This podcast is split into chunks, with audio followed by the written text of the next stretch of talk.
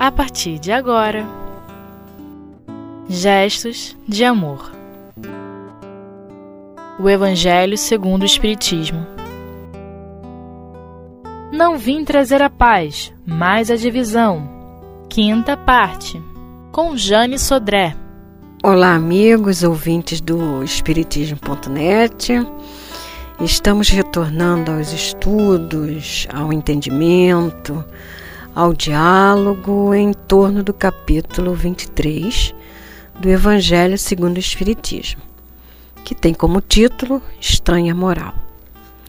Inicialmente, nós vamos interagir com os comentários de Kardec diante desse capítulo, onde ele apenas analisa os textos evangélicos à luz da doutrina espírita.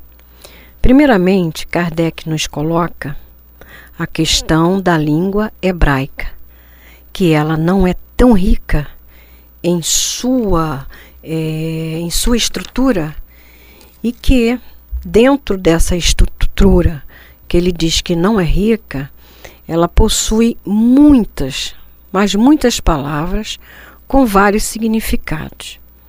E ele, no capítulo, ele nos traz vários exemplos, como, por exemplo, o verbo odiar, que em realidade significa amar menos, não amar tanto quanto, não amar igual ao outro, menos amado, menos amada, e que necessariamente nós devemos contextualizar né, com essa argumentação e esse raciocínio de Kardec. Essa contextualização eh, evita que nós evita a nossa, digamos assim, a nossa interpretação, a má interpretação do texto. Porque senão nós vamos cair naquela questão da velhice da letra. Ou seja, ou a gente toma uma posição fundamentalista, ou seja, se detém na letra, ou então a gente cai na negação, simplesmente dizendo: bom, essa, essa, esse texto aí, com certeza Jesus não escreveu, não falou. É, a gente cai nessas duas, nessas duas interpretações e não vai a fundo no texto. Nós temos que, que ver que é necessário também levar em consideração os hábitos, o caráter do povo, que acaba influindo na natureza particular das línguas. Sem esse entendimento, o verdadeiro sentido de certas palavras não é percebido. E esse raciocínio dessa má interpretação, né, nós vamos ler o texto de Mateus 34 a 36, onde ele coloca o seguinte: Não penseis que vim trazer a paz à terra. Não vim trazer a paz, mas a espada, porque vim separar o homem de seu pai, a filha de sua mãe e a nora da sogra. E o homem terá por inimigos aqueles da sua casa. E aí, como é que a gente vai, como nós iremos interpretar essas palavras proferidas por Jesus e anotada pelo evangelista? Porque Kardec também coloca o seguinte: ou não foram proferidas por Jesus, ou o que é mais provável, mal interpretada. Vamos ver mais uma um trecho da palavra do evangelista. Ele diz assim: Uma grande multidão caminhava com Jesus o que necessariamente não significa aderir às ideias, estar com Jesus. Tanto que, complementando, ele prossegue falando: se alguém vem a mim, quer dizer, a multidão seguia. Né? A gente, nós pensamos que que isso é, são apenas detalhes, mas não são. É, é, é a essência, é nós interpretarmos o que está na letra. Então ele diz assim: uma multidão seguia Jesus. Mas seguia é, uma multidão, uma coisa muito vaga. Mas quem realmente aderia às ideias? Porque muitas vezes, muitas vezes não, é, é essa situação. Estar com Jesus, às vezes significa ser incompreendido. Então ele diz assim: pinça no meio daquela multidão. Se alguém vem até mim, ratificando que nem todos que ali estavam o compreendia. E os que com ele estavam teriam que romper barreiras interiores Aí nós vamos parar no não vim trazer a paz, mas a divisão. Paulo de Tasso, em sua epístola aos Romanos, nos afirma o seguinte: e aí vale a nossa interpretação, né, queridos? Morremos para aquilo em que estamos retidos. Acrescentando logo a seguir, ele nos diz: para que ser em novidade de espírito e não na velhice da letra. Ou seja, não vim trazer a paz, mas a divisão significa o seguinte: ideias. Hã? Normalmente aquelas ideias né, toda ideia nova, ela forçosamente ela recebe oposição. Não existe uma única que se tenha estabelecido sem lutas. Aí, nesses casos, a resistência contrária à ideia é sempre proporcional à importância dos resultados previstos, porque quanto maior ele for, mais interesse contraria. A importância e os resultados de uma ideia nova são medidos pela emoção que ela causa ao aparecer, pela violência da oposição que provoca e pelo grau e persistência da cólera dos seus adversários. Então, quando Jesus vem e que lança as bases né, do Evangelho, da Boa Nova, causou divisão. Então, quando ele diz numa mesma família, pai contra filho, filho contra pai, mas é a questão das ideias, das ideias novas que nós vamos é, ter que trabalhar no nosso interior para que possamos seguir a Jesus.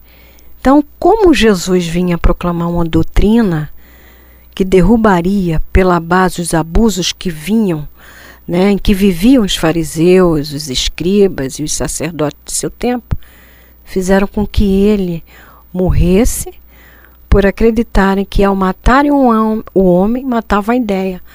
Mas a ideia sobreviveu porque era verdadeira e cresceu porque estava nos desígnios de Deus. Então, meus amigos, nós vamos vendo que esse capítulo ele é extremamente, como todos os capítulos, lógico, no Evangelho, são importantes nós estudarmos, nós conhecermos, nós lermos, estarmos bem, a, a, a, nos apropriar do texto, da doutrina, né, da terceira revelação, mas só que tem algumas coisas. Né, o texto evangélico Kardec vem é, esmiuçando para nós. E esse capítulo, Estranha Moral, é um desses capítulos que nós temos realmente que deixar a questão da, da letra, né? a letra mata e o espírito vivifica. Então, que nós possamos realmente mergulhar nesse capítulo e entendê-lo melhor. Vamos fazer uma pausa, segundo bloco.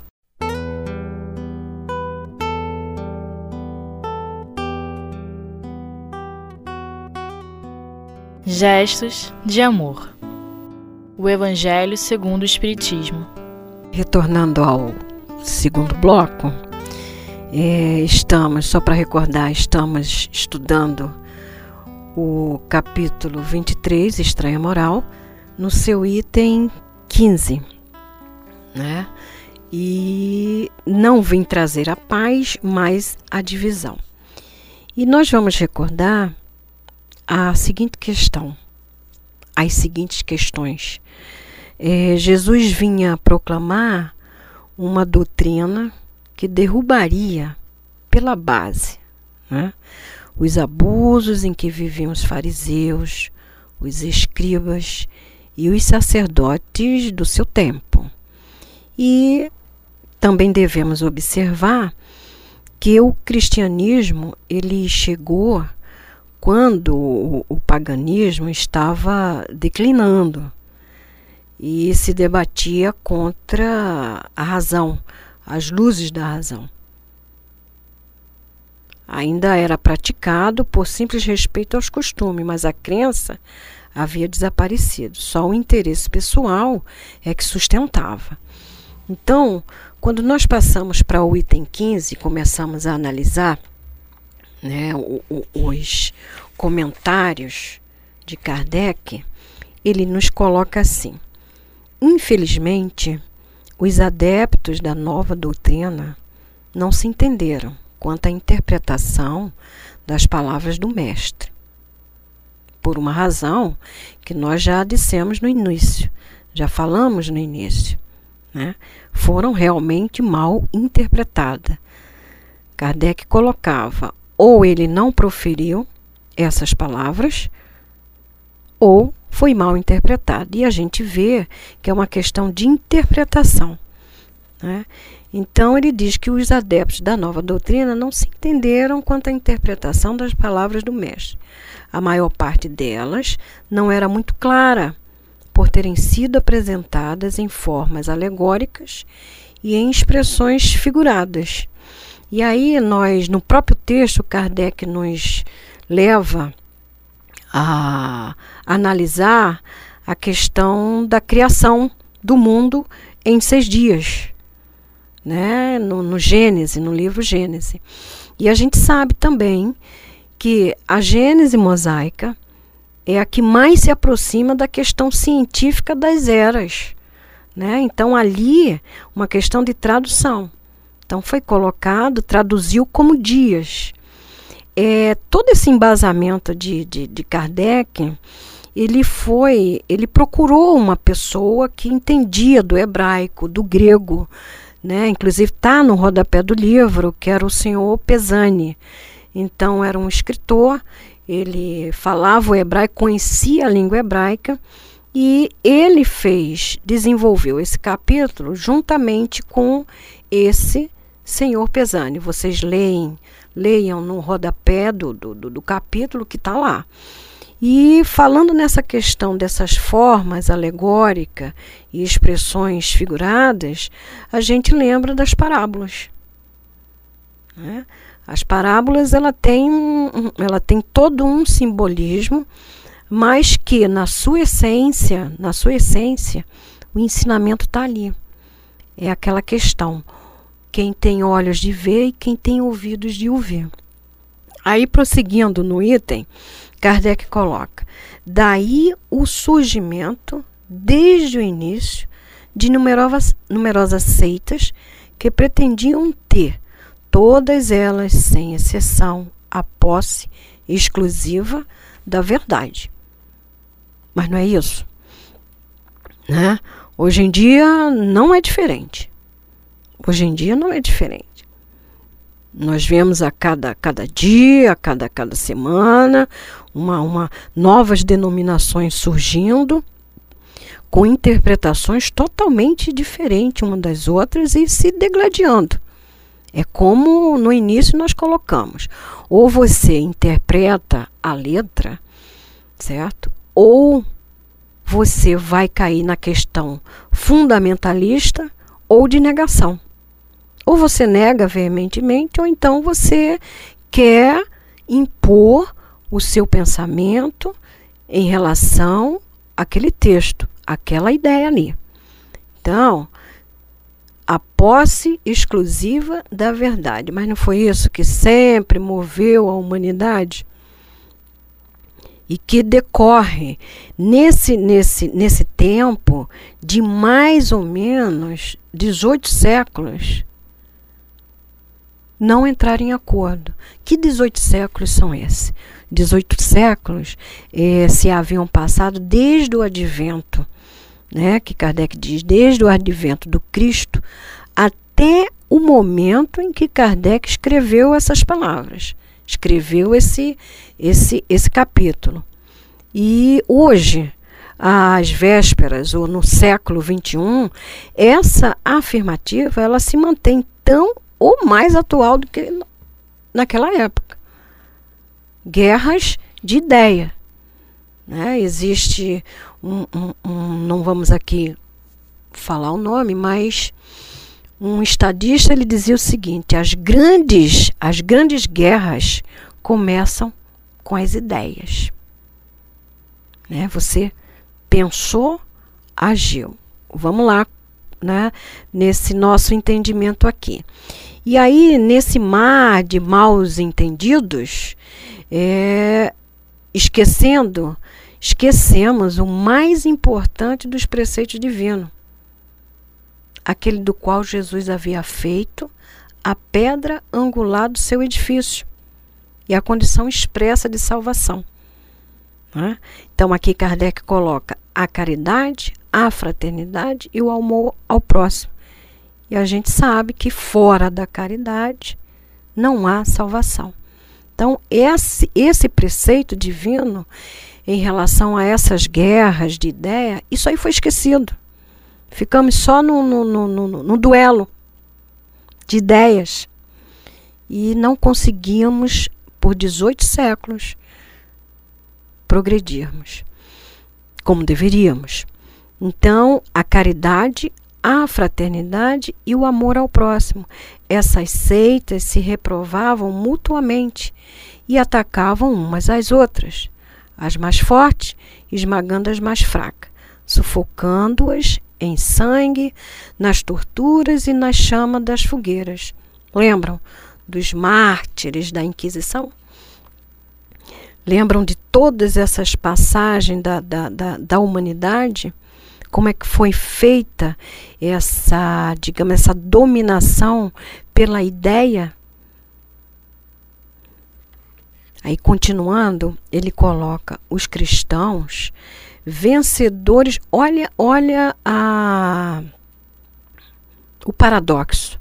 Os cristãos vencedores do paganismo, de perseguidos passaram a perseguidores. E foi a ferro e fogo que plantaram a cruz do Cordeiro sem mácula nos dois mundos. E aí a gente lembra as cruzadas, né? As guerras santas, né, que se diziam, olha, é um paradoxo, né? Realmente, o sentido do texto, os preceitos evangélicos que Jesus veio trazer, não foram entendidos. Né? E aí, prosseguindo na nossa análise, Kardec nos coloca: está comprovado que as guerras de religião foram as mais cruéis, fizeram mais vítimas que as guerras políticas, e que em nenhum outro tipo de guerra se cometeram mais atos de atrocidade e de barbárie. Não presenciamos isso hoje? Com certeza. Quando não é, digamos assim, uma questão da sociedade em si, da cultura, em si de um povo são as nossas guerras particulares, sabe? É aquele nosso irmão que não pensa como nós. É aquele nosso vizinho que é, não age como nós. Né? E assim é essa guerra. Essas as grandes começam nas nossas cabecinhas. Aí continuando, Kardec coloca: a culpa seria da doutrina do Cristo? O que, vocês acham? Certamente que não, porque ela condena formalmente toda a violência. Alguma vez Jesus disse aos seus discípulos: Ide, matai, massacrai, queimai aqueles que não creem como vós? Não, ele disse justamente o contrário. Todos os homens são irmãos e Deus é soberanamente misericordioso. Amai o vosso próximo, amai vossos inimigos. E aí, em sua profunda sabedoria, Jesus previu que devia o que devia acontecer mas essas coisas eram inevitáveis, porque faziam parte da inferioridade da natureza humana, que não podia transformar-se de repente. Esse é o texto do Kardec no capítulo. Era preciso que o cristianismo passasse por essa longa e cruel prova de 18 séculos para mostrar todo o seu poder. E aí, Apesar, porém, de todo o mal cometido em seu nome, ele saiu puro dessa prova. Jamais foi colocado em questão. A censura sempre caiu sobre aqueles que abusaram dela. A cada ato de intolerância, sempre se afirmou: se o cristianismo fosse melhor compreendido e melhor praticado, isso não teria acontecido. E aí ficamos por aqui.